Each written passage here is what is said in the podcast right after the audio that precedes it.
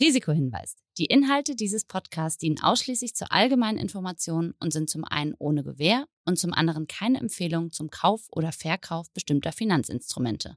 Es handelt sich hier nicht um Anlageberatung. Ihr entscheidet selber, was ihr macht.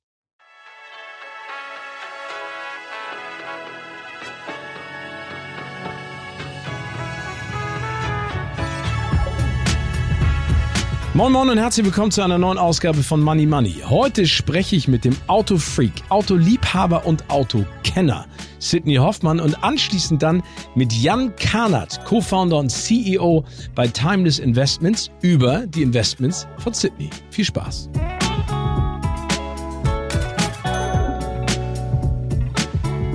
Und dann kann ich mir einfach, äh, denke ich mir einfach, okay, gut, das möchte ich gerne haben, das wollte ich schon immer fahren und dann kaufe ich das, bin, also fahre es auch, habe es auch, bin auch glücklich drüber, aber habe nicht den, den Drang, es zu verkaufen. Ich glaube, das ist sehr, sehr wichtig. Weil wenn du, glaube ich, den Drang, das zu verkaufen hast, dann wirst du auch relativ schnell dich davon trennen wollen.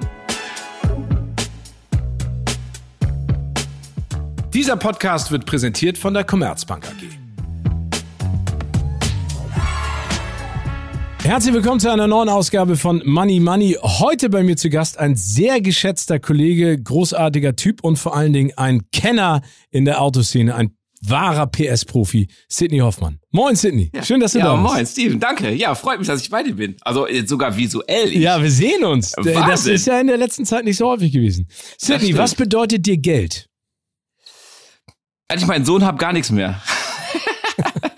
Also äh, sagen wir so, Geld äh, beruhigt, ne? aber äh, kann auch Sorgen bringen, finde ich. Ähm, ich. Ich ich glaube, ähm, das ist so ein auch so ein Mythos, wenn du so viel Geld wie möglich hast, da hast du keine Sorgen. Ich glaube, das stimmt nicht. Ich glaube, das stimmt nicht. Weil, wenn du ein bisschen mehr Geld hast und du investierst hast du ja Sorge um das Geld, das, was du investierst hast. Das ist auch wieder Christ. Also von daher, ich glaube, das äh, beruhigt in etwa, aber es kann, wenn du zu viel hast, auch eine Sorgen Bürde machen. sein. Ja, aber das, das Spannende ist ja, jeder definiert ja, sag ich mal, zu viel anders. Wann ist man denn deiner Ansicht nach reich? Oder wann, also wann ist man reich? Oder ist das eine, ein Zusammenspiel aus Geld und äh, persönlicher Erfahrung und persönlicher Stabilität? Oder geht es da rein um das Vermögen? Also ich würde ähm, nicht mehr auf das, also nicht mehr. Also ich glaube, früher in der Jugend, äh, da hat man anders drüber gedacht. Da war es so wirklich, boah, je, je mehr man hat, also materielles und, und auch Geld, äh, da war man irgendwie gefühlt glücklich oder hatte man gedacht, man ist glücklich und das ist so Inhalt.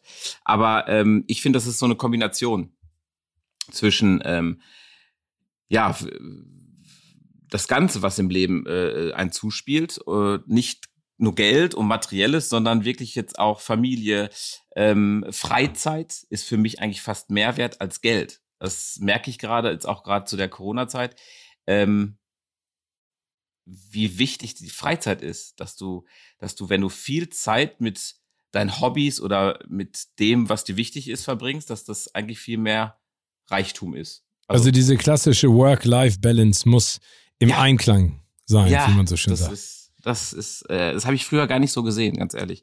Da war ich teilweise 260 Tage weg im Jahr und fand das voll geil. War auch in dem Bereich super, aber ähm, ich konnte das andere ja gar nicht genießen, weil ich es ja gar nicht erlebt habe.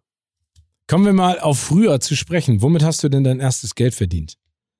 Mein erstes Geld habe ich tatsächlich mit Zeitung austragen verdient. Ja? also immer morgens richtig schön aufgestanden um fünf und äh, traue ich dir gar nicht zu. Also da bin ich noch nicht um fünf aufgestanden. Also äh, das war, ähm, das waren diese Tageszeit, nicht Tageszeitung, ähm, Fernsehzeitung, hört zu und so was. Alles. Ah, okay. Einmal die Woche. Das war mal freitags und samstags. Samstags hast du die Leute dann noch ausgetragen, die du vergessen hast oder nicht geschafft hast. Und danach war ich beim Großmarkt auch. Da bin ich um fünf Uhr aufgestanden. Da war ich sogar um fünf Uhr schon am Großmarkt. Okay, aber das hast du gemacht, weil war das so eine Motivation deiner Eltern oder war die Motivation, du wolltest dir unbedingt etwas kaufen oder unabhängiger sein? Ich wollte relativ schnell meine erste 80er haben, also äh, die Gamma halt. die berüchtigte. Äh, und die musste ich mir selber äh, halt zusammensparen und da war meine Motivation. Ja. Und ist das auch eine Motivation, die dich weiterhin durchs Berufsleben trägt, dass du sagst, es gibt bestimmte Ziele oder Dinge, die du dir gerne leisten, kaufen möchtest? Du hast ja gesagt, das verschiebt sich. Ne? Also vor mhm. 30 Jahren haben wir alle Urlaub gemacht für 200 Mark, sozusagen drei Wochen an der französischen Atlantikküste, surfen, zelten, Ravioli. Jetzt ist ein bisschen anders der Anspruch. Aber ist das für dich immer noch wichtig? Also nicht das Geld haben, sondern das Geld ausnutzen und benutzen? Ja, genau, das ist, glaube ich, der Aspekt, den ich meinte. Geld beruhigt vielleicht, weil auch bei so einer Planung vom Urlaub, äh, glaube ich, da hast du halt diesen, also das, diese Verschiebung, die du gerade genannt hast, die ähm, verschiebt sich dann, ja, jetzt gehst du vielleicht nicht zelten, weil es ist nicht cool, also es ist trotzdem cool, aber du hast so, ah, ich will jetzt relaxen und jetzt im Zelt, ach, Rücken macht's auch nicht mehr mit. Nein, aber ich glaube, dann möchtest du einfach ein cooles Hotel haben, möchtest ähm, eine coole Aussicht haben, du willst einfach genießen, die Zeit genießen und da äh, gibst du dann halt das Geld aus. Das stimmt schon. Und das ist auch die Motivation, wo du sagst, wenn ich das jetzt noch mache, dann habe ich ein bisschen mehr Taschengeld, dann wird der Urlaub einfach cooler. Weil dann gehe ich auch vielleicht mal einmal e-, mehr essen, ne? Warst du denn immer jemand, der, auch als du das erste Geld verdient, verdient hast, das auf die hohe Kante gelegt hast, irgendwie investiert, gespart hast? Also ich weiß noch, das erste Geld, also das richtige Geld oder jetzt so das Zeitungsgeld? Ich meine, das Zeitungsgeld war früher mein erstes richtige Geld. Ja, ne? genau. Also aber sukzessive, das hat sich ja bestimmt über die Jahre auch verändert. Also mein erstes Geld habe ich in Ü-Eier investiert, das weiß ich noch. Okay. Mhm. Ich hatte nämlich. Und die hast du äh, immer noch, die hast du immer noch, diese Ü-Eier von damals. Nee, ich habe da, nee, ich habe die, also ich habe die wirklich sehr akribisch, ich bin Jungfrau von Sternzeichen, es wird mir immer gesagt, das hat damit zu tun. Ich habe sie sehr akribisch äh, es ist total. Ich werde also ich habe sie sehr akribisch gesammelt. Ich habe sie wirklich äh, archiviert. Ich habe sie in diese kleinen Fotoboxen gestellt jeweils und in einer Reihe in einen Schuhkarton gehabt und mit Trenner. Also richtig. Aber die haben mir dann das erste Motorrad beschert. Von daher ist alles gut. Warte mal, also das heißt, du hast dein verdientes Geld in Ü-Eier investiert und mhm. die dann verkauft, um dir dein mhm. erstes Motorrad zu leisten. Mhm. Wow. Also cool, warst ne? du damals ja schon, äh, sag ich mal, was Geld angeht oder Finanzen, äh, äh smartes kleines Jüngchen. Hat mir meine Mama auch gesagt. Sie hat auch gesagt, also sie hat immer gesagt, was sammelst du für eine Scheiße? Dann habe ich es hab ich's verkauft und dann sagte sie, Mensch, geil. weil sie hatte gedacht, also sie hatte, glaube ich, die Hoffnung, dass ich das Geld nie zusammenbekomme für eine 80er, weil sie natürlich immer gesagt hat, ist alles gefährlich und äh, macht das nicht. Ja. Und äh, wo, worin unterscheidet sich dein Invest heute zu dem, was du früher gemacht hast? Also sammelst du immer noch Überraschungseier oder investierst du dein Geld mittlerweile anders? Wie legst du es an? Also mittlerweile esse ich lieber die Kinderschokolade, die drumherum ist. Hm. Nein, also es ist eigentlich ähnlich. Also es sind keine Ü-Eierfiguren mehr. Ähm, ich sammle tatsächlich immer noch. Ähm, also was heißt, ich sammle, das hört sich total bescheuert an, aber ich investiere in Autos, ich investiere in Autoteile, sage ich mal, ähm, oder Motorräder. Die halte ich natürlich auch lange, weil ich sie auch mag, aber ähm, es ist wie so eine Anlage, also es ist wirklich so, weil ähm, die Erfahrung zeigt, dass man damit dann auch also Geld, also weil das Geld machen hört sich mal so böse an, aber man, ähm, sagen wir mal so, es ist lukrativer als ein ba äh, Geldkonto. Okay, aber das heißt, weil ich meine, das ist ja dein Metier und deine Leidenschaft. Du kennst dich damit ja unfassbar gut aus, machst das ja auch beruflich. Wie gehst du daran? Also sagst du, das Auto gefällt mir. Du hast eben auch von Autoteilen gesprochen. Vielleicht, um das mal den Hörerinnen und Hörern ein bisschen näher zu bringen. Wonach gehst du dann? Also ist das eine ein intuitives Geschäft, das du abschließt oder sagst du, keine Ahnung, ähm, äh, Mustang muss ich jetzt kaufen, weil die gehen weg wie warme Semmeln oder Porsche-Teile? Erklär mal ein bisschen. Ähm, ich, ich bin jetzt nicht der klassische Händler, also will ich auch gar nicht sein. Ähm, wahrscheinlich, wenn ich wirklich äh, hinterher bin, um ähm, sag ich mal, um das äh, groß zu machen, sag ich mal, zu investieren, dann müsste ich natürlich da mehr in Menge denken, in Masse. Ähm, ich mache es so, dass ich einfach mal der Leidenschaft nachgehe. Und ähm, das, was ich gerne jetzt haben möchte, so oder jetzt, also, wo, was ich immer schon haben wollte oder was gerade hip ist, das, das, das ja, das kaufe ich dann, habe auch schon nach und warte natürlich auch, dass das richtige Schnäppchen kommt. Ähm, und dann kann ich mir einfach, äh, denke ich mir einfach, okay, gut, das möchte ich gerne haben, das wollte ich schon immer fahren. Und dann kaufe ich das, bin, also fahre es auch, habe es auch, bin auch glücklich drüber, aber habe nicht den, den Drang, es zu verkaufen. Ich glaube, das ist sehr, sehr wichtig. Weil wenn du, glaube ich, den Drang, das zu verkaufen hast, dann wirst du auch relativ schnell dich davon trennen wollen, um halt einen Gewinn zu, äh, zu, zu er, äh, erlangen. Also das heißt, äh, nenn mal ein Beispiel. Es gibt ein Auto auf dem Markt, das du super cool findest, dann kaufst du es in erster Linie erstmal für dich selbst, um es aber perspektivisch dann auch verkaufen zu können. Genau, also ich mache es so. Ähm, ich möchte zum Beispiel einen Käfer haben. Ich liebe Käfer. So, ähm, jetzt halte ich Ausschau und denke mir, okay, gut, ähm, entweder baue ich mir selber ein oder ich finde einer, der ist schon fertig und kaufe den. Und ähm, ich bin ja dem Geld nicht böse. Das heißt, ich gucke schon hinsichtlich dessen, wenn ich den mal verkaufen möchte oder muss, soll er natürlich jetzt nicht äh, einen Verlust darbieten. Von daher gucke ich dann halt eben die Eckdaten, gucke den Zustand an, gucke, ob ich noch was reinstecken muss und dann schlage ich zu und habe dann ein gutes Exemplar für mich bewertet gut und äh, den könnte ich mit gutem also mit gutem äh, Gewissen könnte ich den dann hinterher, sag ich mal, in zehn Jahren höchstwahrscheinlich mit Gewinn verkaufen oder sogar plus minus null. Und dann habe ich ja meinen Spaß gehabt, alles gut, ich habe ihn gehabt und alles ist fein. Wie viele Autos hast du denn dann parallel laufen? Weil wenn du sagst, es ist eine Zeitspanne von zehn Jahren, ist das natürlich jetzt kein kurzfristiges, sondern ein langfristiges Investment. Das stimmt. Mm, jetzt gerade so mit äh, Geburt meines Sohns habe ich alles ein bisschen geändert, weil jetzt ist die, äh, die Kalkulation auf in Richtung 18 Jahre gegangen. Nee, aber äh, wie viele Autos laufen parallel? Ähm, das kann ich dir gar nicht sagen, partout. Also manchmal zwei, mal drei, mal vier. Also je nachdem, weil es gibt auch viele, da bin ich einfach in der Freizeit und arbeite dran und habe Spaß dran. Und die werden erst in fünf, sechs Jahren fertig. Zum Beispiel habe ich einen T2-Bus, der habe ich sechs Jahre für gebraucht. Und also sechs Jahre, fertig. um den umzubauen. Ja, richtig. Und okay. äh, das ist halt immer so ein äh, Feierabendprojekt äh, und dann, jetzt steht er da und ist mega. Ich freue mich jedes Mal, wenn ich ihn sehe. Weiß aber, das Geld, was ich drin geparkt habe, für die Herstellungskosten, das ist, ist gut angelegtes Geld. Okay, das heißt, du kaufst, also, ich meine, mit deiner Expertise und deinem Namen, ne, könntest du jetzt ja jede alte Karosserie kaufen und umbauen und Geld investieren. Und gibt es sozusagen, wenn du es verkaufst, sozusagen den Promi-Bonus, dass jemand sagt, ey, Sidney Hoffmann hat den umgebaut? und gefahren und deswegen zahle ich nochmal was obendrauf. Also ist, ist, ist das sozusagen auch das Recoupment deines Investments? Wow, du hast aber jetzt, also, jetzt erzähle ich dir wirklich was, was aus Erfahrung. Okay. Und zwar am Anfang habe ich sogar so gedacht und habe mir gedacht, eigentlich könnte es damit Kohle machen. Und dann ist mir relativ schnell aufgefallen, dass wenn ich was inseriere, dass ich super viel Time Waster habe weil sie natürlich sagen, oh, warte, jetzt habe ich ja die Chance, dann können wir ja quatschen. Das ist ja super. Und ähm, dann ging mir das relativ, also was ging mir nicht auf den Nerv, aber du hast einfach keine Zeit für andere Sachen gehabt. Weil du natürlich gesagt hast, okay, jetzt kommt der extra aus, was ich wo, jetzt nimmst du dir Zeit und erzählst alles und ratzfatz in zwei Stunden um.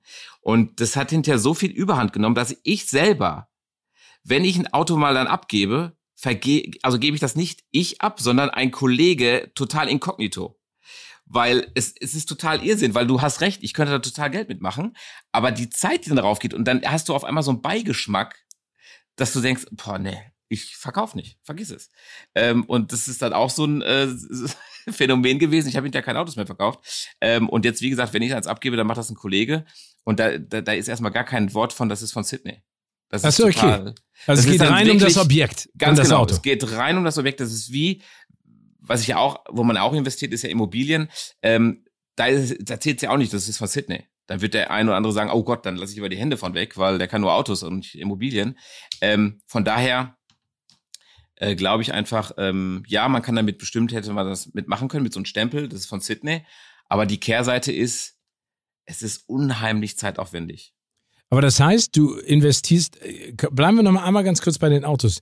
Ähm, Gibt es da einen Unterschied zwischen, weil wir eben über Steve McQueen gesprochen haben, über einen Mustang, also dem Bullet mhm. Mustang und einem niegelnagelneuen Porsche? Also wie, wie gehst du daran? Ist das dann eine reine Bauchentscheidung oder ist es eine Kopfentscheidung? Also wenn ich, da muss es differenzieren. Wenn ich privat kaufe, ist es komplett Bauchentscheidung eigentlich. Also Bauch, aber ich glaube, mein Bauchgefühl ist schon gepaart mit diesem, ich denke drüber nach, ist es zu verwerten oder, also ich, das ist, das ist einfach in. Also das kann ich nie abstellen. Wenn ich geschäftlich drüber nachdenke, zum Beispiel habe ich jetzt äh, ja auch einen neuen GT3 oder einen Turbo S hier stehen, das ist rein geschäftlich, wenn du es so siehst, weil du baust ja um, um Kunden zu generieren. Und ähm, ich privat hätte die mir nicht gekauft. Okay. Ich privat hätte mir dann lieber ein älteres Auto gekauft und hatte da eigentlich viel mehr Spaß dran. Ja. Und ist, glaubst du, dass das bleibt auch in Zukunft so? Also auch im Wandel dessen, was in der Automobilindustrie passiert, immer mehr E-Autos, ne? Äh, Verbrennungsmotoren sind äh, ja so ein bisschen verpönt auch mittlerweile aus äh, triftigen und nachvollziehbaren Gründen.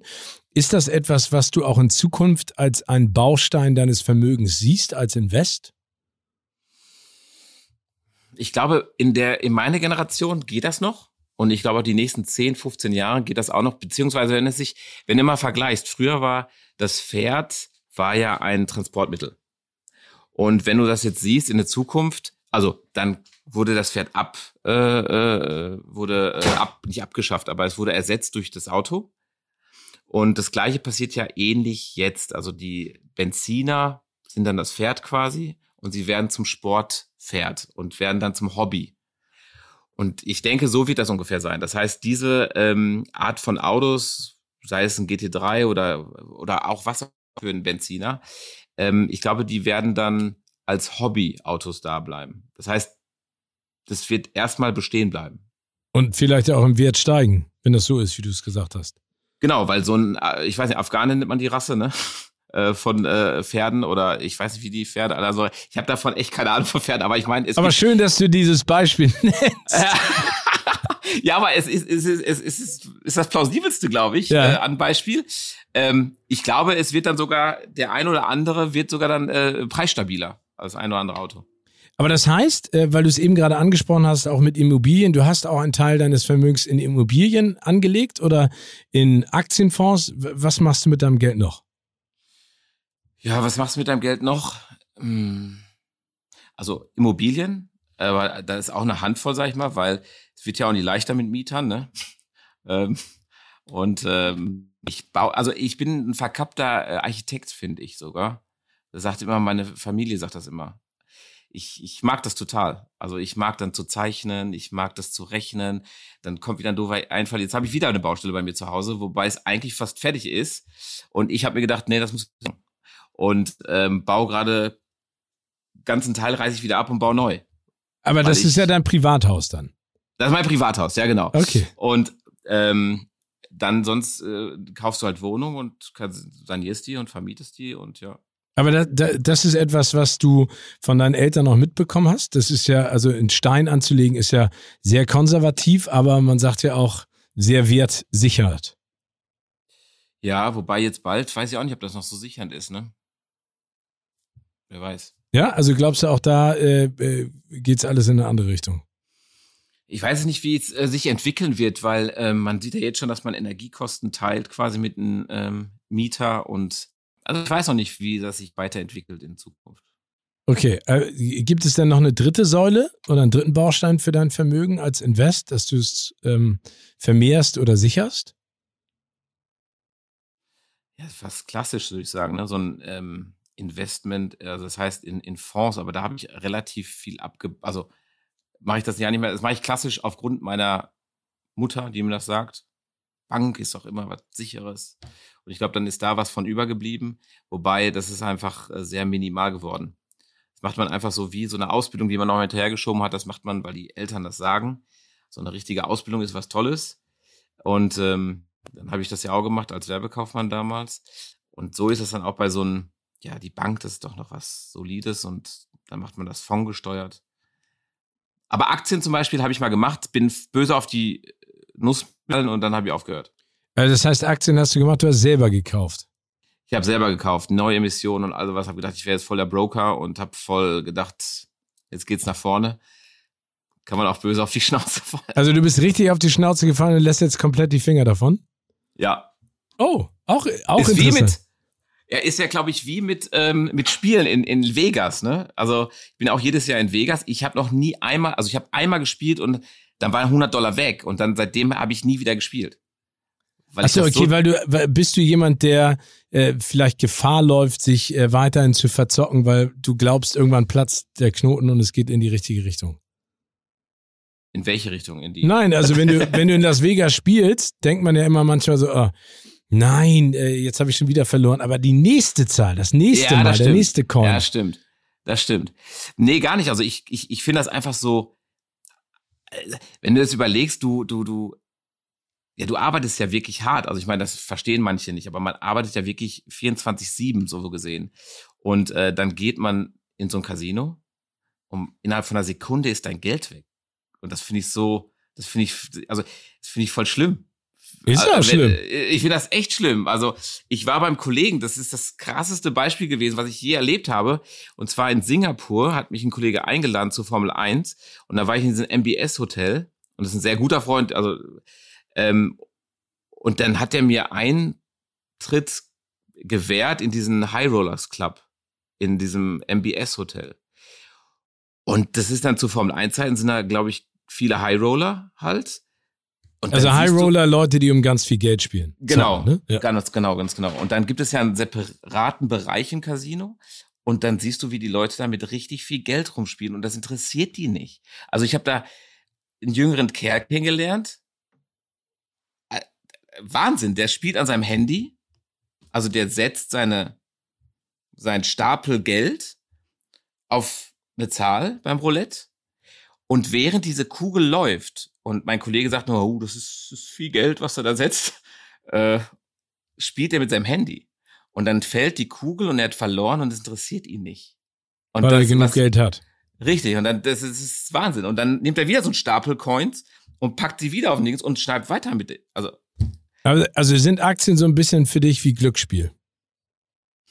nee, ich glaube, wenn du dich, also wenn man sich richtig gut damit ähm, äh, beschäftigt und wirklich ähm, mal dahinter schaut, dann ist das nicht, also es hat auch was mit Glück zu tun, außer Frage, aber äh, nicht so doll wie Glücksspiel, aber es ist, hat schon, sagen wir so, da, da, da passiert was, da habe ich, da kann ich nicht, ähm, wie soll ich sagen, da habe ich kein, kein Veto. Das passiert einfach. Und ich kann nichts dran machen. Im Gegensatz bei so einem Auto, da kann ich was machen. Weil, wenn ich merke, oh, das, der Wert, der, der, das verliert Wert, dann kann ich halt nachhelfen, indem ich was schön dran mache. Oder dass ich was restauriere. So, Wo, wo kommen denn da die Autoteile ins Spiel? Weil du ja auch gesagt hast, du investierst in Autoteile, das heißt in eine Frontscheibe, in Lenkrad, in äh, Kotflügel. Nee, gar nicht. Ähm, eher dann bin ich ja bei mir, also als Tuner, äh, sondern in gute äh, Tuning-Parts, in Schmiederäder, ähm, in einen tollen Titanauspuff, in Carbonteile. Du lachst, du denkst ja, oh Mann. Nein, nein, nein, nein, ich bewundere das. Ich habe da überhaupt kein, ich, ich bin ja jemand, ich finde Autos auch schön, aber für mich sind die eher Gebrauchsgegenstand. Für dich ist es ja ein Liebhaberstück. Oh ja, also dann, dann jetzt gerade ist es was Tolles angeliefert worden. Schmiederäder für mein Porsche. Das ist, das ist aus einem Teil gefräst. Das ist, also das ist so toll. Und das ist jetzt ohne Lackierung, ohne Pulver, ohne gar nichts. Das ist einfach roh, wie ein roher Diamant. Und du fasst, also ja, es ist crazy. Das ist crazy. Aber das heißt, durchs Tuning kannst du auch den Wert eines Autos steigern. Man durch die richtigen ja, Teile. Genau, durch die richtigen Teile, weil äh, ich sag mal, so 0815-Tuning glaube ich eher nicht, weil äh, du A, das an jeder Ecke kriegen würdest und die Teile, das ist halt nicht die Challenge, dieses Teil zu bekommen. Ich glaube, es wird erst äh, wertsteigernd, wenn es A, selten ist oder B, eine sehr hohe Wertigkeit hat. Dann kann man nicht, also das Teil an sich, das wird nicht an Wert gewinnen, aber die Kombination am Auto könnte dazu führen, dass der Wert äh, steigt. Bist du denn eher konservativ oder eher risikofreudig? Was deine Investments angeht. Also jetzt auch in Bezug auf Autos. Ähm, ich, also früher war ich sehr konservativ und ich glaube, das liegt auch an der äh, schönen Situation, dass man jetzt sagen kann, wenn es jetzt mal in die Hose geht, auch nicht schlimm. Man hat ja noch eine andere Bank quasi. Ähm, das heißt, da wurde es ein bisschen risikoreicher äh, mit der Zeit, wo man dann halt auch vielleicht den einen oder anderen Euro mehr hatte. Vorher war es sehr konservativ. Also- Wobei, wobei das mit der Ü-Eier-Sammlung war schon sehr gewagt. Das war sehr gewagt. Also Ja. äh, war doch nicht so konservativ. Was war äh, die schlechteste Investition deines Lebens? Die schlechteste Investition war ein Karmann Gia, den ich mal gekauft habe. Der war richtig schlecht. Also der Weil war der schlecht. Schrott war. Ja, ich habe mich sehr ähm, täuschen lassen, ja. Ich habe ich hab sehr viel Emotion mit in den Kauf gelegt, was man ja nicht machen soll. und äh, war total geflasht von allem und äh, hab den gekauft und darunter hat sich ganz viel Spachtel und ganz viel Rost und ganz viel. Aber das passiert dir auch. Mhm. Okay, Ja. Äh, hattest die rosarote Brille auf und Ja, ist wirklich so. Also du warst sehr, ich war sehr emotional, ich wollte dieses Auto unbedingt haben. Und ähm, das, was ich jeden sage, geh nie mit Emotionen in einen Kauf oder nie im Dunkeln. Das habe ich auch schon gemacht. Ich habe schon mal im Dunkeln, übrigens aus Hamburg. Übrigens aus Hamburg. Ich habe einen Golf GTI, einen Golf 3 aus Hamburg, also in Dortmund, aber aus Hamburg kommt, habe ich einen Golf gekauft. Der war auch richtig miserabel. Aber auch da, ich wollte unbedingt abends um 23 Uhr dieses Auto mir noch angucken, was natürlich völlig Banane ist. Und ich bin voll auf die Schnauze geflogen, ja. Weil, Aber äh, der war auch so völlig hinrissig gewesen von mir. aber hast du daraus gelernt? Also du kaufst nicht mehr nachts und ohne das Herz. Richtig. Ah, sehr stark. Und was war das äh, die beste Investition deines Lebens? Wow, die beste Investition.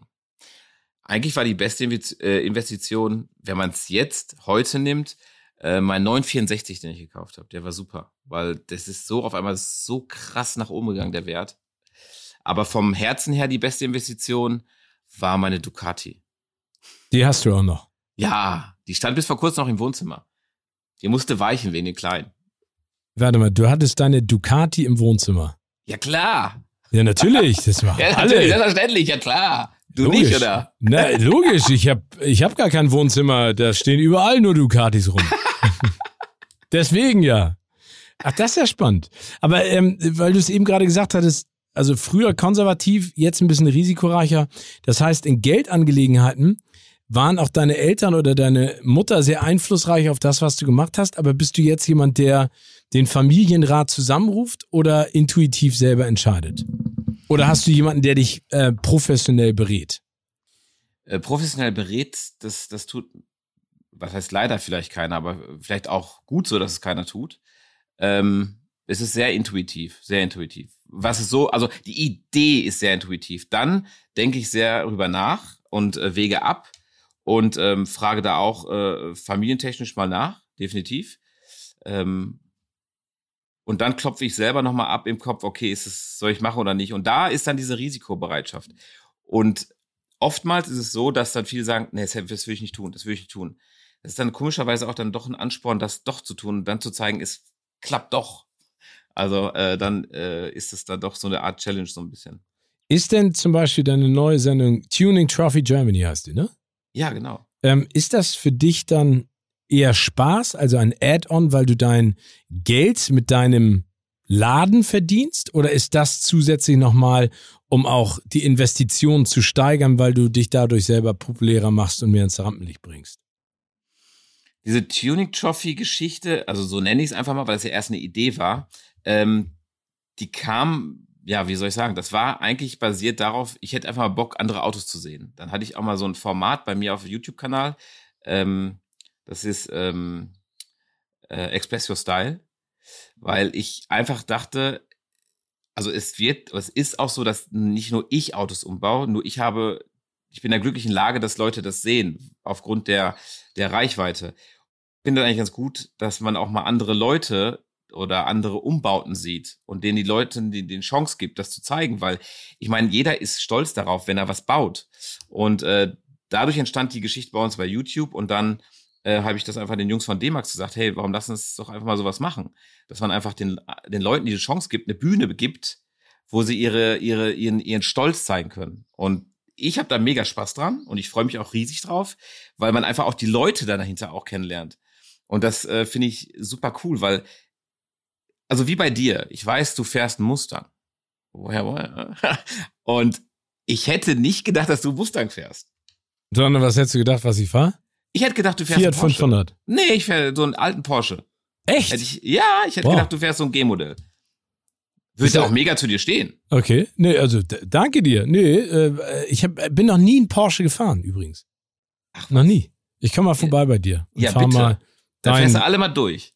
alle. Wie viele sind denn das?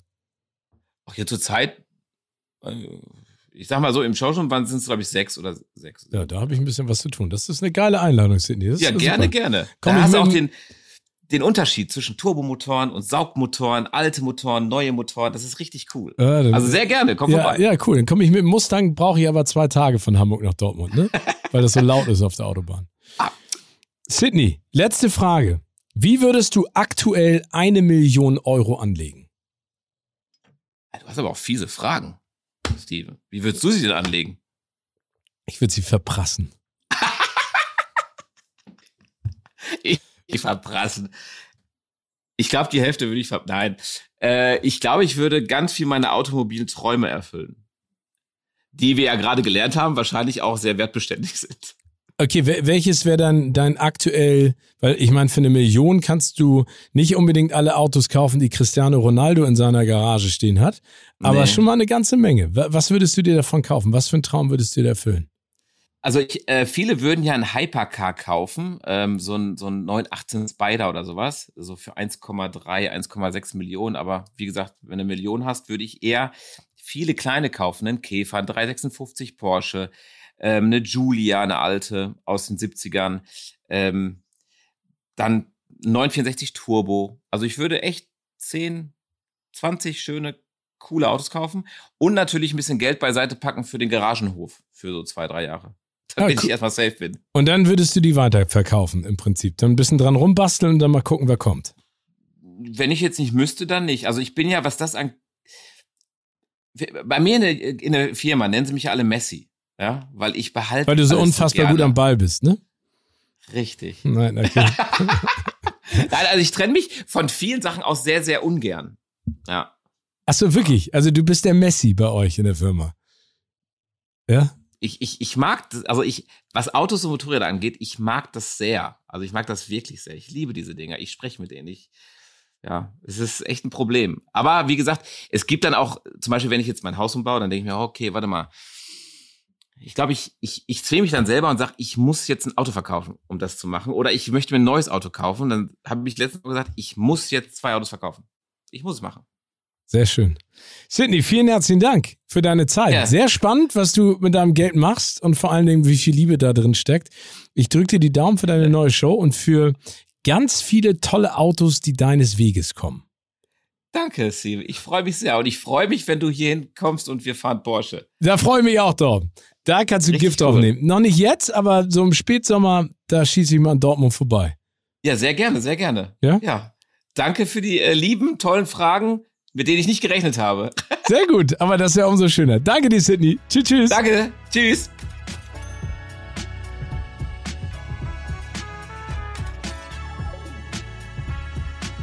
So, bei mir ist jetzt Jan Karnat, Co-Founder und CEO bei Timeless Investments. Jan, moin erstmal. Moin. So, erzähl uns doch ganz kurz mal, bevor wir mit einer kleinen Fragerunde starten, was ist Timeless Investments? Was macht ihr? Super gerne. Ähm, mit Timeless sind wir das erste Unternehmen, das weltweit äh, durch Blockchain Nutzern ermöglicht, in Collectibles zu investieren. Bei uns kann man ab 50 Euro Anteile an Uhren, Oldtimern, Kunst und bald auch äh, Non-Fungible Tokens erwerben und äh, bald dementsprechend auch diese Anteile mit anderen Nutzern traden. Wir haben im Prinzip Timeless gelauncht, weil die Asset-Klasse Collectibles bis jetzt nur sehr reichen Menschen zugänglich war. Und wir sind angetreten, um das zu ändern. Wunderbar. Dann drücken wir die Daumen natürlich. Also Collectibles, Jan bringt mich auch direkt gleich zur ersten Frage in Bezug auf das, was Sydney mit seinem Geld macht. Er sagt nämlich, sein Hauptinvestment geht in Autos. Macht das Sinn? Ich glaube, es kommt sehr darauf an. Also wenn man jemand ist, der sich komplett nur mit Autos auskennt und eigentlich kein Interesse an Aktien und Krypto und vielleicht Immobilien hat, dann macht das vielleicht Sinn. An sich würde ich eher dazu tendieren, dass vielleicht 15 bis 20 Prozent der äh, Summe, die man investieren möchte, in Autos geht. Und da ist dann natürlich die Frage, was sind 15 bis 20 Prozent? Also wenn das äh, 10.000 Euro ist, ich glaube, dann bekommt man dafür wahrscheinlich nicht sehr werthaltige Autos oder sehr selten. Overall ist die Asset-Klasse sehr, sehr spannend. Also die entwickelt sich sehr gut. Die ist jetzt im Prinzip nach Uhren und Kunst eine der großen Asset-Klassen geworden. Und das große Problem ist ehrlich gesagt, dass man auf der einen Seite mal genug Geld haben muss, um zum Beispiel einen besonderen Jaguar E-Type zu kaufen. Aber dann brauchst du ja auch die Expertise, um festzustellen, ist der so gut, wie er dir vom Verkäufer genannt wird? Äh, wie bringe ich den unter? Wie versichere ich den? Ich glaube, der kommt es sehr stark auf die Person an, wie gut sie sich in dem Metier auskennt und wie sie auch einschätzen kann, wie sozusagen die Unterhaltskosten sind und wie man später wieder verkauft. Auch das ist ja nicht ganz unrelevant. Wenn wir beide uns zusammen jetzt ein wunderschönes Mercedes Cabrio kaufen würden, dann müssen wir es versichern und unterstellen, aber später auch überlegen, wie wir äh, das Ganze dann wieder an den Mann bekommen. Ja, und somit, glaube ich, kann man das nicht ganz einfach beantworten. Overall ist es eine super interessante Assetklasse. Ja. Aber das heißt, also so wie du es gerade gesagt hast, man braucht auf jeden Fall ein gutes Grundkapital, um in Autos zu investieren. Und es geht gar nicht unbedingt um die Risikobereitschaft, sondern eher um die Expertise. Genau, ich denke, also wie man es ja auch viele Sachen auch bewerten kann, ähm, auch gerade bei Aktien sollte man genauso Expertise haben, wie vielleicht, wenn man in Uhren investiert, wie wenn man in Kunst investiert. Ich glaube, es ist immer ja eine Mischung zwischen, wie viel Liquidität habe ich, also wie, wie stark kann ich im Prinzip mich auf in einer Assetklasse dann wirklich auch verwirklichen und, und wie viel weiß ich darüber. Also ich würde heute ja niemandem anraten zu sagen, investier doch einfach mal blind in Aktien oder in Non-Fungible Tokens, sondern informier dich davor. Und genau das Gleiche ist es ja bei, bei Uhren und bei Fahrzeugen und bei Kunst und zum Teil auch bei Sneakern. Also das ist ja auch mittlerweile ein sehr großer Markt geworden, der dann eigentlich durch junge Leute getrieben wurde. Somit zwangsläufig immer erstmal davor informieren, wahrscheinlich bevor man investiert und dann die Risiken abschätzen. Also wenn man jetzt, sagen wir mal, 100.000 Euro hat, die man investieren kann und sich dann für 90.000 Euro ein Auto kauft, dann ist das vielleicht nicht die beste Strategie, um nachhaltig sozusagen dann auch äh, ja, Reichtum zu generieren. Jetzt mal umgekehrt gefragt, für wen lohnt sich denn der Blick und das Investieren in Sachwerte wie Autos? Also ich glaube ehrlich gesagt, äh, wenn man es richtig machen kann, für jeden. Also Status quo ist ja so, dass Aktien sehr hoch sind, Immobilien sind sehr hoch, Krypto ist sehr hoch. Und wenn es eine Möglichkeit gibt, wie zum Beispiel natürlich bei uns über die Fraktionalisierung eben eher äh, ein paar Anteile an einem Fahrzeug zu erwerben, anstatt äh, gleich das ganze Auto, dann ist es sicherlich sehr spannend, weil historisch sieht man natürlich, dass sich der Markt sehr, sehr gut entwickelt hat. Wie gesagt, bis jetzt eigentlich nur sehr reichen Leuten ähm, ja, vorbehalten war, weil die im Prinzip dann für 150 oder 500.000 Euro besondere Fahrzeuge kaufen konnten, die sich aber über die Jahre unglaublich positiv entwickelt haben. Wenn sie rar sind, wenn die Historie klar verifiziert ist, wenn man dementsprechend sicherlich ein Auto hat, das den Zeitgeist trifft. Ja, also das hat man ja gesehen beim Flügeltürer von Mercedes, der war ja eine Zeit lang in den 70er, 80ern immer noch relativ billig zu haben und irgendwann wurde der Zeitgeist. Status quo könnte man jetzt sagen, jetzt kam gerade der neue Countach raus von, von Lamborghini auch. Da hat wahrscheinlich der, der Ältere jetzt auch wieder Zeitgeist. Das ist natürlich wichtig, den Geschmack zu treffen, auf der anderen Seite auch von sich selber. Und ich glaube, das ist natürlich ein großer Vor äh, Vorteil bei den, bei den Sachwerten oder in den Sammlerstücken, Collectibles, wie wir es nennen das hat natürlich schon eine gewisse Art von Emotionalität in sich. Ähm, und damit, wenn man sich, sagen wir mal, mit Uhren oder mit Fahrzeugen sehr intensiv auseinandersetzt, dann hat man da meistens auch ein ganz gutes Gefühl, was sich gut entwickelt wird, was wahrscheinlich eine Nachfrage generiert. Also da gibt es, glaube ich, viele Optionen. Und gerade wenn man diversifizieren möchte, also neben Aktien und Krypto und vielleicht auch Immobilien, wenn man es sich noch leisten kann, ist sicherlich das ganze Thema der Collectibles eine super spannende äh, neue Assetklasse, die aber eigentlich auch jetzt erst so nach und nach demokratisiert wird und damit vielen Leuten zugänglich gemacht wird, was wie gesagt vorher vielleicht ja die Top weniger als ein Prozent sich im Prinzip leisten konnten. Ja. Du hast eben das Thema Emotionalität angesprochen. Da hat Sidney auch sehr ähm, emotional drüber gesprochen, weil er gesagt hat, da fällt sozusagen die Expertise, die er sich über Jahre hin sozusagen auch angelernt hat, hinten rüber, sondern für ihn geht's da primär um Spaß, wenn er sich ein Auto kauft. Ähm, wenn man da jetzt wirtschaftlicher draufschaut, du hast eben schon mal ein paar Marken genannt, Lam äh, genannt Lamborghini oder Mercedes. Äh, gibt es denn da Marken aus dem Luxussegment, die immer gut sind, also in die man immer investieren sollte, weil die wertstabil sind, oder ändert sich dieser Markt kontinuierlich im Prinzip? Also ich glaube, es gibt sicherlich schon ein paar Marken, die, die über Jahre und Jahrzehnte hinweg bewiesen haben, dass sie sehr wertstabil sind. Nehmen wir als Beispiel Porsche. Das sind natürlich jetzt auch, muss ich als Disclaimer sagen, einer unserer Investoren. Aber auf der anderen Seite sicherlich auch Mercedes. Aber auch da kommt es wiederum darauf an, was für ein Fahrzeug. Hast du ein, äh, eine Sonderedition, die es nur tausendmal gibt, die sehr gut erhalten ist, wo klar nachvollziehbar ist, welche äh, Besitzer es vorher gab, dass es da keinen großen Crash gab, dann ist das sicherlich sehr spannend. Ähm, ja, wenn das Auto aber leider dann irgendwie fünf Besitzer hatte und so ein bisschen leichten Verdacht auf Totalschaden mal zwischendurch, dann ist es eher ein Thema. So mit individuell, glaube ich, muss man sich das anschauen pro Fahrzeug. Und dann natürlich sind es immer die, die großen Marken, die dir auch bekannt sind. Ja, also ob das nun Ferrari ist, ob das ähm, Mercedes ist, ein Aston Martin. Ich glaube, das ist sehr spannend. Und zum Thema nochmal Emotionalität, ich glaube, da gibt es ja so natürlich so eine Mischung. Also emotional von einem Fahrzeug zu stehen, weil du sagst, wow, das war irgendwie der, das Mercedes Cabrio, mit dem ich meinem, meinem Opa mal irgendwo lang gefahren bin und deswegen möchte ich es unbedingt haben. Das ist natürlich eine ganz andere Art von Emotionalität, wie heute vielleicht zum Beispiel Leute emotional Apple-Aktien kaufen oder Netflix-Aktien. Ähm, also und da im Prinzip man ja, weil man emotional positiv mit der Marke verbunden ist, da auch dann einen kleinen Teil davon kauft und natürlich jetzt nicht äh, wie ein komplettes Auto, dass man dann dementsprechend aus vollkommenem Überschwang äh, für einen falschen Preis sich gekauft und später erst feststellt, wie teuer eigentlich so eine Versicherung, Unterstellen und vielleicht auch Reparaturen sind. Ja, da kommt noch eine ganze Menge dazu. Ich glaube, das ist immer wichtig, dass man diesen Rattenschwanz auch im Hinterkopf hat, ne?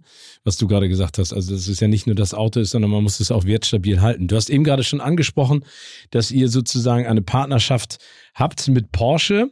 Und das ist ja also äh, limitierte Luxusversionen von Porsche könnt ihr ja auch anbieten an eure, Unterschied äh, an eure Kunden. Wie kommt ihr denn an diese Autos ran? Sag ich jetzt mal nur, nicht nur die Porsches, sondern auch die anderen.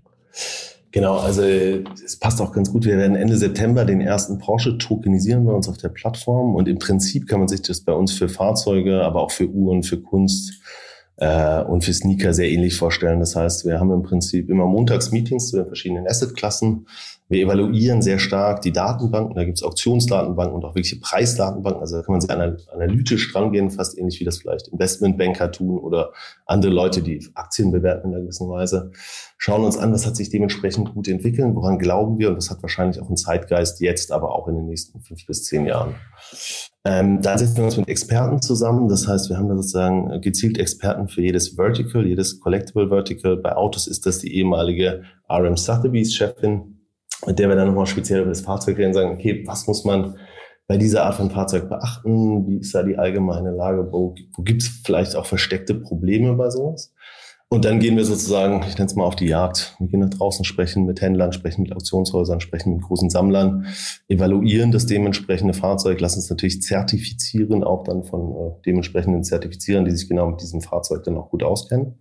Und final kaufen wir es dann. Und genau das ist jetzt passiert mit unserem ersten Porsche, den wir tokenisieren, 993er, ähm, der aus meiner Sicht ein, ein spannendes und schönes Fahrzeug ist. Ähm, was aber sicherlich auch zum Beispiel genau da bei mir eine Emotionalität auslöst. Also ich weiß, wie ich da als kleiner Junge davor stand und gedacht habe, das ist einfach ein schönes Auto.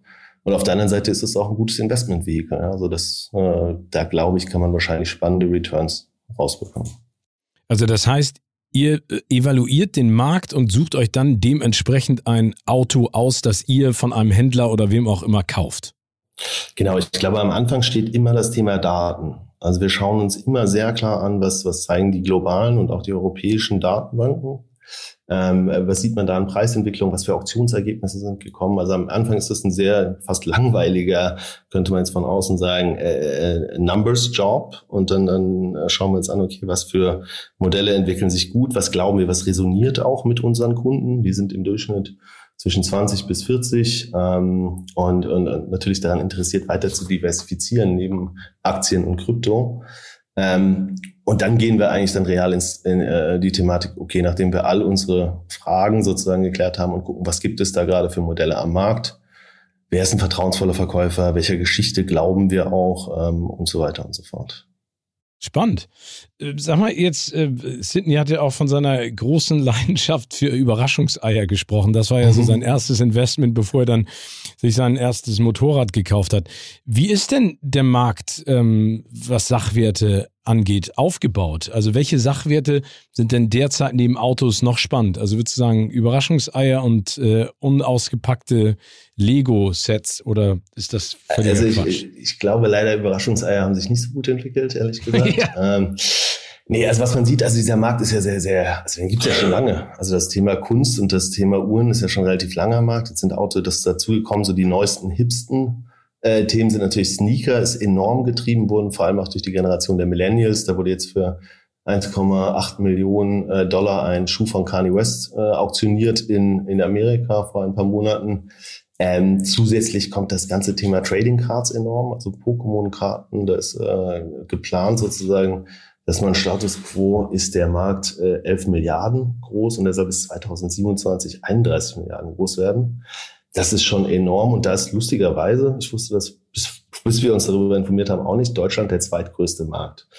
Also man sieht zwangsläufig, wow. dass Wo, wieder, woran, ja. welches ist denn der größte? Entschuldige Jan, wenn ich dich da unterbreche. Ähm, das ist äh, Amerika. Okay. Wow. Und woran liegt das? Also ist das einfach so, weil es so viele Möglichkeiten des Investments gibt, dass äh, vor allen Dingen die Deutschen nach Alternativen suchen? Ich glaube, dass das, also da gibt es also so mehrere Gründe dafür. Auf der einen Seite ist natürlich äh, finanzieren, also investieren viel, viel gesellschaftlicher geworden. Also wir sehen das jetzt durch, durch Apps wie Trade Republic, ähm, durch das Thema, dass es keine Zinsen mehr gibt äh, und dass natürlich auch ähm, Real Estate, Immobilien hoch sind, Aktien hoch sind und Krypto hoch sind, dass jetzt eine neue Generation im Prinzip die Möglichkeit hat, über Technologie deutlich schneller ihr Geld zu investieren und sie muss es auf der anderen Seite auch. Also es ist ganz klar, dass wir wahrscheinlich relativ lange keine Zinsen haben werden, dass jetzt jemand, der 30 ist, nicht die gleiche Chance hat wie seine Eltern über Zinsen nach und nach in Ruhe sozusagen eine gewisse Art von Reichtum anzusammeln. Also somit ist das, glaube ich, die Kombination aus Technologie und äh, aber auch der Generation, die sich viel mehr damit beschäftigt, sieht man ja an und ganz vielen Formaten, die sich plötzlich um das Thema äh, Finanzen drehen, was es ja gefühlt vor fünf Jahren nicht gab. Also wenn ich überlege, wie ich angefangen habe, da was der, der, der Sparkassenmensch, mit dem man geredet hat, und heutzutage kann man ja wirklich dann schon sehr, sehr viele Sachen direkt über sein Handy machen. Ja. Ja, stimmt. Kann ich dich einmal ganz kurz was fragen, weil du meintest, Sneaker Gerne. sind auch so ähm, äh, fett im Kommen. Äh, Kanye West, das kriegt man ja auch immer alles mit, der macht ja so Limited Editions, aber da geht's jetzt nicht darum, dass ich mir einen alten Michael Jordan Sneaker suche und den aufpimpe und den dann wieder mhm. für mehr Kohle verkaufe, sondern da geht's um Einzelstücke, unausgepackt, original und äh, frisch auf den Tisch. Genau, also es gibt ja, glaube ich, verschiedene, also die eine ist natürlich Dead Stock, also sozusagen genau nicht ausgepackt, ähnlich wie das jetzt gerade auch bei den Comics ist. Ja, da werden dann jetzt äh, X-Men-Comics für sehr, sehr viel Geld gehandelt. Lustigerweise bei dem Kanye West Schuh ging es darum, den hat er bei den, wenn ich nicht lügen will, bei den Emmys getragen, bei seinem ersten, glaube ich, Emmy-Auftritt. Und der Spannende direkt der Schuh danach, also sozusagen der zweiteuerste Schuh ist ein Michael Jordan Schuh, Game Worn, der ist für 650.000 Dollar ungefähr bei Sotheby's verkauft worden. Also Was? die, die wirklich, ja, ja. Und der muss man überlegen. Also ich finde ja im Vergleich Michael Jordan dann doch nochmal ein Stück relevanter vielleicht als Kanye West aber das sind dann 600.000 Dollar zu 1,8 Millionen. Ähm, also die ganz, ganz teuren sind dann, dann schon die auch mit Geschichte, ja, also mit uh, You're buying into history. Und ich glaube, das ist natürlich schon ein sehr spannender Punkt. Dass äh, früher hätte, hätte sich jemand im Prinzip, ja, also so a part of history, das kauft sich dann ein alter weißer Mann und äh, ja, verkauft es wieder an einen anderen alten weißen Mann. Und da gibt's natürlich jetzt schon eine Demokratisierung wie kann man sich äh, Anteile an besonderen Assets kaufen das Ganze auch als Anlageklasse sehen, weil sie nachweislich unglaublich gut waren ähm, über die letzten Jahrzehnte. Ja. Und äh, somit im Prinzip sieht man gerade bei Sneakern, äh, StockX sicherlich ein sehr, sehr großes Unternehmen dafür, wie stark dieser Trend jetzt auch aufkommt, wie er von Millennials getrieben ist und beziehungsweise da eine komplett neue Collectible-Klasse aufgemacht hat, die auch sicherlich there to stay ist. Also das ist mittlerweile absolut aus den Kinderschuhen raus. Ähm, wir haben selber äh, Schuhe jetzt fraktionalisiert bis zu 40.000 Euro, knapp hoch. Ähm, die sind zum Teil jetzt ein letzter Sneaker Drop, äh, ist innerhalb von elf Minuten ausverkauft. Also man sieht, dass es da eine enorme Gruppe gibt an Menschen, die sich für das Thema interessieren, aber auch da natürlich zum Teil nicht 20.000 Euro haben, um sich so einen Schuh zu kaufen oder auch den Access, wann wird dieser Schuh eigentlich verkauft oder die Expertise, ist das ein realer Schuh oder ist das, hat das irgendwo jemand mal nachgebaut? Ja? Also ich glaube, das hat schon sehr viele, sehr viele Facetten und auf der anderen Seite ist natürlich auch eine sehr, sehr spannende neue Eröffnung des Finanzmarkts. Also ich finde, es klingt total spannend, aber jetzt weiß ich, wenn ich irgendwann mal mit Michael Jordan Sneakern in einem Mercedes mit Flügeltüren sitze, dann habe ich es geschafft. Dann brauche ich gar nichts mehr. Und Kanye West Schuhe noch hinten im Kofferraum. Äh, wenn, das wenn, wenn, das das Ziel ist, ist die Frage. Aber es ist ja, wie du also ich glaube ja immer, die, die, die Sache ist, also, wie willst du investieren? Was findest du spannend und woran hast du Spaß? Und wenn du jetzt sagst, du bist jemand, der hat total Spaß an, an, an Uhren und an Sneakern ähm, und äh, hast vielleicht nebenbei noch, noch Aktien, dann kannst du natürlich über Modelle wie unsere ähm, eine Möglichkeit, diese Expertise, die du hast, deutlich besser streuen, als vielleicht ein oder zwei Uhren zu kaufen. Ich glaube, viele unserer Nutzer sehen das Ganze als Möglichkeit der Diversifikation und auf der anderen Seite natürlich aber auch die, äh, die Möglichkeit, ihre Expertise zu nutzen, ähm, die sie sonst nur hatten, wenn sie an einem Auto vorbeilaufen und sagen, naja, also äh, dieser alte Lamborghini wird sich sicherlich sehr gut entwickeln, leider kann ich ihn mir nicht kaufen. Ähm, und, und da seid ihr dann im Prinzip da? Also Timeless Investments ermöglicht mir ja das dann zu tun. Ne? Genau, also im Prinzip das Problem des Nutzers bis jetzt ist ja auf der einen Seite Access, also, also wann kommt sowas überhaupt auf den Markt? Dann auf der zweiten Seite Expertise. Ist das, ist das real? Passt da alles? Ist die Zertifizierung da? Ist die Historie richtig? Ist das der richtige Preis? Und als drittes das Thema Kapital, weil einfach äh, solche Assets illiquide sind. Das heißt, du kannst kaufen, aber so richtig schnell nicht verkaufen. Und wir begegnen dem Ganzen sozusagen dadurch, dass wir die Expertise mit reinbringen. Wir curaten sozusagen die verschiedenen Collectibles. Wir zertifizieren sie. Wir schauen uns sehr klar an, wie die Historie ist und wir machen dann sozusagen ähm, die Assets affordable und tradable. Das heißt, du kannst sozusagen ab 50 Euro dir einen Anteil kaufen an einem Asset und du kannst es später auch äh, handeln, so wie du es ja, auf anderen Plattformen eben auch kennst. Und hast, somit musst du nicht warten, bis wir das Asset auktionieren, sondern du kannst es zu einem gewissen Zeitpunkt dementsprechend auch dein Investment selber wieder exiten. Wenn ich jetzt also nicht direkt mit euch sozusagen ins Geschäft kommen möchte, wie kann ich mich denn auf diesem Markt weiterbilden oder wie kann ich mich denn darüber informieren, also als Laie, wie das funktioniert? Also ich glaube, ich glaube, es gibt dann, kommt natürlich immer enorm darauf an, welche Assetklasse dich interessiert. Also da geht es jetzt mal von Non-Fungible Tokens, wo man sich irgendwie in Discords rumschlagen muss, zu ähm, äh, Oldtimern, wo wahrscheinlich große Foren, Classic Driver etc., Classic Trader ähm, die richtigen äh, ja, Anlaufstationen sind. Ähm, ich würde, also leider gibt es keinen Podcast, der alle Assets bespricht. Ich würde den sehr gern hören, ähm, sondern es ist meistens sehr fragmentiert und sehr abhängig von der, von der eigentlichen Gruppe, die das ganze Thema betreibt. Also du kannst dir vorstellen, wenn wir anfangen, Oldtimer zu kaufen, dann reden wir mit Leuten 50 bis 70. Wenn wir anfangen, Sneaker zu kaufen, dann sind das Leute von 20 bis 30 so ungefähr. Also ganz, ganz mhm. unterschiedliche Personen. Und genauso bilden sich auch dann diese, äh, ja, also die Foren beziehungsweise die Gruppen, wo die Leute sich dann unterhalten. Ich würde sagen, beim Thema Sneaker sehr groß Instagram mit Sicherheit beim Thema NFTs, Non-Fungible Tokens, das ganze Thema Discord, sicherlich der der wichtigste Thematik. Wahrscheinlich bei Oldtimer sind es zum großen Teil Messen und, und Oldtimer-Treffen und dann zum Teil äh, Plattformen wie Classic Trader, wo man sich das Ganze dann angucken kann, was kosten die eigentlich. Somit bringt jede Asset-Klasse seine eigene Komplexität, aber auch natürlich die äh, eigenen sozusagen Möglichkeiten, da wirklich dann auch sehr gute Returns zu bekommen. Lass uns einmal ganz kurz das Thema NFTs nochmal angreifen. Ist ja auch ein absolutes Trendthema. Kannst du vielleicht unseren Hörerinnen und Hörern nochmal kurz einen Abriss geben, was NFTs sind, in welchen Bereichen die eingesetzt und, äh, werden und wie kann ich in NFTs investieren? Mhm, super gerne. Also NFTs, Non-Fungible Tokens, sind im Prinzip so etwas wie ein digitaler Twin. Ähm, das kann entweder für einen pur digitales Produkt der Fall sein oder auch für ein reales Asset, was sozusagen gespiegelt wird in der Blockchain. Das Spannende bei NFTs ist, dass es sozusagen einmalig unique ist und damit auch klar nachvollziehbar von der Dokumentation. Das heißt, wenn du den NFT besitzt, dann ist das klar dementsprechend auf der Blockchain äh, dokumentiert und somit auch ja, nicht kopierbar, beziehungsweise relativ eindeutig, dass du der Besitzer bist. Hierfür eigentlich das, das größte und bekannteste Beispiel war das Beeple-Kunstwerk, ähm, das für 69 Millionen Dollar bei Christie's versteigert wurde, was eigentlich auch so einen großen Teil des nochmal zusätzlichen Hypes ausgelöst hat im Prinzip in der, in der Technologie, und das finde ich das unglaublich spannende und auch verändernde, äh, ist, dass, dass die Künstler, die ein, ein Kunstwerk erstellen, beziehungsweise der Creator, ähm, dauerhaft an der Wertsteigerung des, Wert, des Werkes profitieren kann. Das heißt, der verdient jedes Mal, wenn das Werk weiter verkauft wird, also sozusagen von einer Wallet zur nächsten transferiert wird, kriegt er dementsprechend Royalties und hat somit eine Möglichkeit, dauerhaft ein Einkommen zu bekommen, was natürlich jetzt für Künstler immer ein großes Problem war. Entschuldige, darf ich dich kurz unterbrechen? Diese Royalties, ne, sind die dann verhandelbar oder gibt es da eine ganz klare Marge immer? Ähm, also das kommt auf die technische äh, Setup an. Es gibt dann Leute, die machen 5%, es gibt Leute, die machen 10%, es gibt Leute, die machen 20%. Aber es ist nicht so, dass man, dass der, der große Rat der Weisen der Blockchain da mal festgelegt hat, dass das 8% sind. Aber das kannst du im Prinzip vorher festlegen. Um es mal ganz einfach zu sagen, nicht zu tief technisch abzurutschen. Ähm, aber das heißt, wenn du das Kunstwerk erstellst oder, oder den, den NFT zu einem passenden Porsche Sneaker oder irgendetwas anderes, was es in der realen Welt gibt, dann kannst du sagen, ich möchte zehn Prozent jedes Mal beim Wiederverkauf dementsprechend ähm, möchte ich davon abhaben. Und wenn man sich das mal anguckt historisch, das waren ja die großen Probleme der großen Künstler. Ja. Also eine Van Gogh, glaube ich, ist ja immer noch als sehr armer Mensch gestorben oder auch ein Picasso etc. Der hat sicherlich ein bisschen mehr verdient, aber diese Rechte, die vielleicht wie ähnlich wie bei Musik äh, gab es bei Künstlern ja soweit nicht. Das heißt, wenn du ein spannender, äh, aber vielleicht nicht ganz fairer Galerist war, dann bist du vielleicht unglaublich reich geworden an einem Künstler, aber der Künstler eben nicht. Und das hat sich damit grundlegend verändert.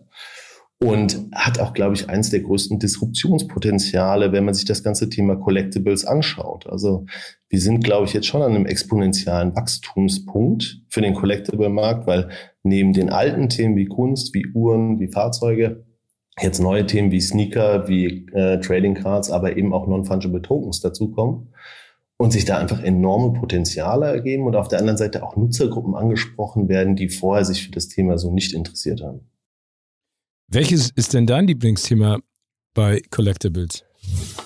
Das ist eine Persönlich. Frage. Ja, ich stelle mir die immer, also ich, so von der Disruptionsmöglichkeit, ich, ich bin jemand, ich finde Technologie einfach unglaublich spannend und, und das hat mich auch dann im Jahr 2016 enorm in dieses Thema Blockchain reingetrieben. Ähm, finde ich den, das Potenzial, das Non-Fungible Tokens in sich tragen und auch mit dieser Demokratisierung für jeden und auch der Transparenz, was ja all diese Sachen haben, das finde ich schon, schon unglaublich interessant. Und das ist aber mehr so fast der, der Nerd in mir, der das, der das einfach äh, sehr genießt. Ähm, ich glaube so, dass das Kind in mir, das war schon immer ein Autokind. Also ich, ich stand immer vor Autos und fand Autos besonders und spannend und mochte die Linien und, und habe da auch einfach Fahrzeuge, die ich ja schon immer, immer gut fand. Ähm, da ist nun aber die technische Komponente eher kleiner, kannst du dir vorstellen, im Vergleich zu Non-Fungible Tokens. Aber da sitzt du jetzt ja gut an der Quelle. Jan, meine letzte Frage. Wie würdest du heute, also wenn ich dir das jetzt direkt überweisen würde, eine Million Euro anlegen? Wie würde ich heute eine Million Euro anlegen?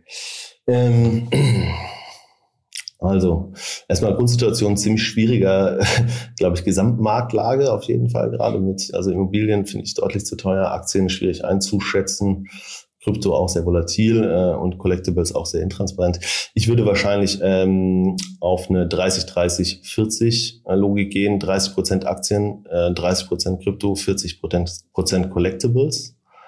Ähm, und würde aber auch da wahrscheinlich nicht zu weit das Ganze äh, aufbauen, sondern eher wahrscheinlich drei Aktien, vier Kryptowerte und dann ähm, ja, wahrscheinlich roundabout acht Collectibles kaufen.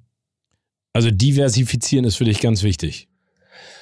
Äh, das, ja genau, soweit das geht und dann aber in der dementsprechenden Assetklasse wieder ganz klare Nuancen setzen. Also ich glaube, Status Quo jetzt, äh, ja, gibt es viele Aktien, wo ich nicht dran glaube oder wo es, glaube ich, schwierig ist. Und da gerade bei drei Aktien hat man ja dann nicht so stark diversifiziert, sondern sich angeguckt, okay, was, äh, an welche Unternehmen glaubt man da in der Zukunft, genauso wie bei Krypto. Ähm, glaube ich auch, das gibt ganz klare Thesen und bei Collectibles ja auch. Also als Beispiel da total spannend, aber früher Tipp ist jetzt das ganze Thema Leica-Kameras. Also wenn man sich jetzt irgendwie Leica-Kameras 1970, 1980, die gehen gerade durch die Decke von der, von der Wertentwicklung her, sind sehr hip, was natürlich auf der These aufbaut, dass heute jeder eine Kamera hat und damit wieder die Professionalität mit einer Leica-Kamera das zu machen, äh, sets you apart. Ähm, also da gibt es auch da spannende Thesen, genauso wie im Aktienthematik. Wenn man sich jetzt Peloton anschaut, dann ist das sicherlich ein sehr interessantes Unternehmen wohingegen ich jetzt vielleicht Bayern nicht unbedingt so empfinde, ja. Spannend. Jan, vielen herzlichen Dank äh, für dieses Kratzen an der Oberfläche, aber da gibt es eine ganze Menge an spannenden Dingen, die man da auch bei Collectibles in Zukunft machen kann. Vielen Dank für deine Zeit und einen schönen Umzug. Vielen Dank, hat mich sehr gefreut. Bis dann.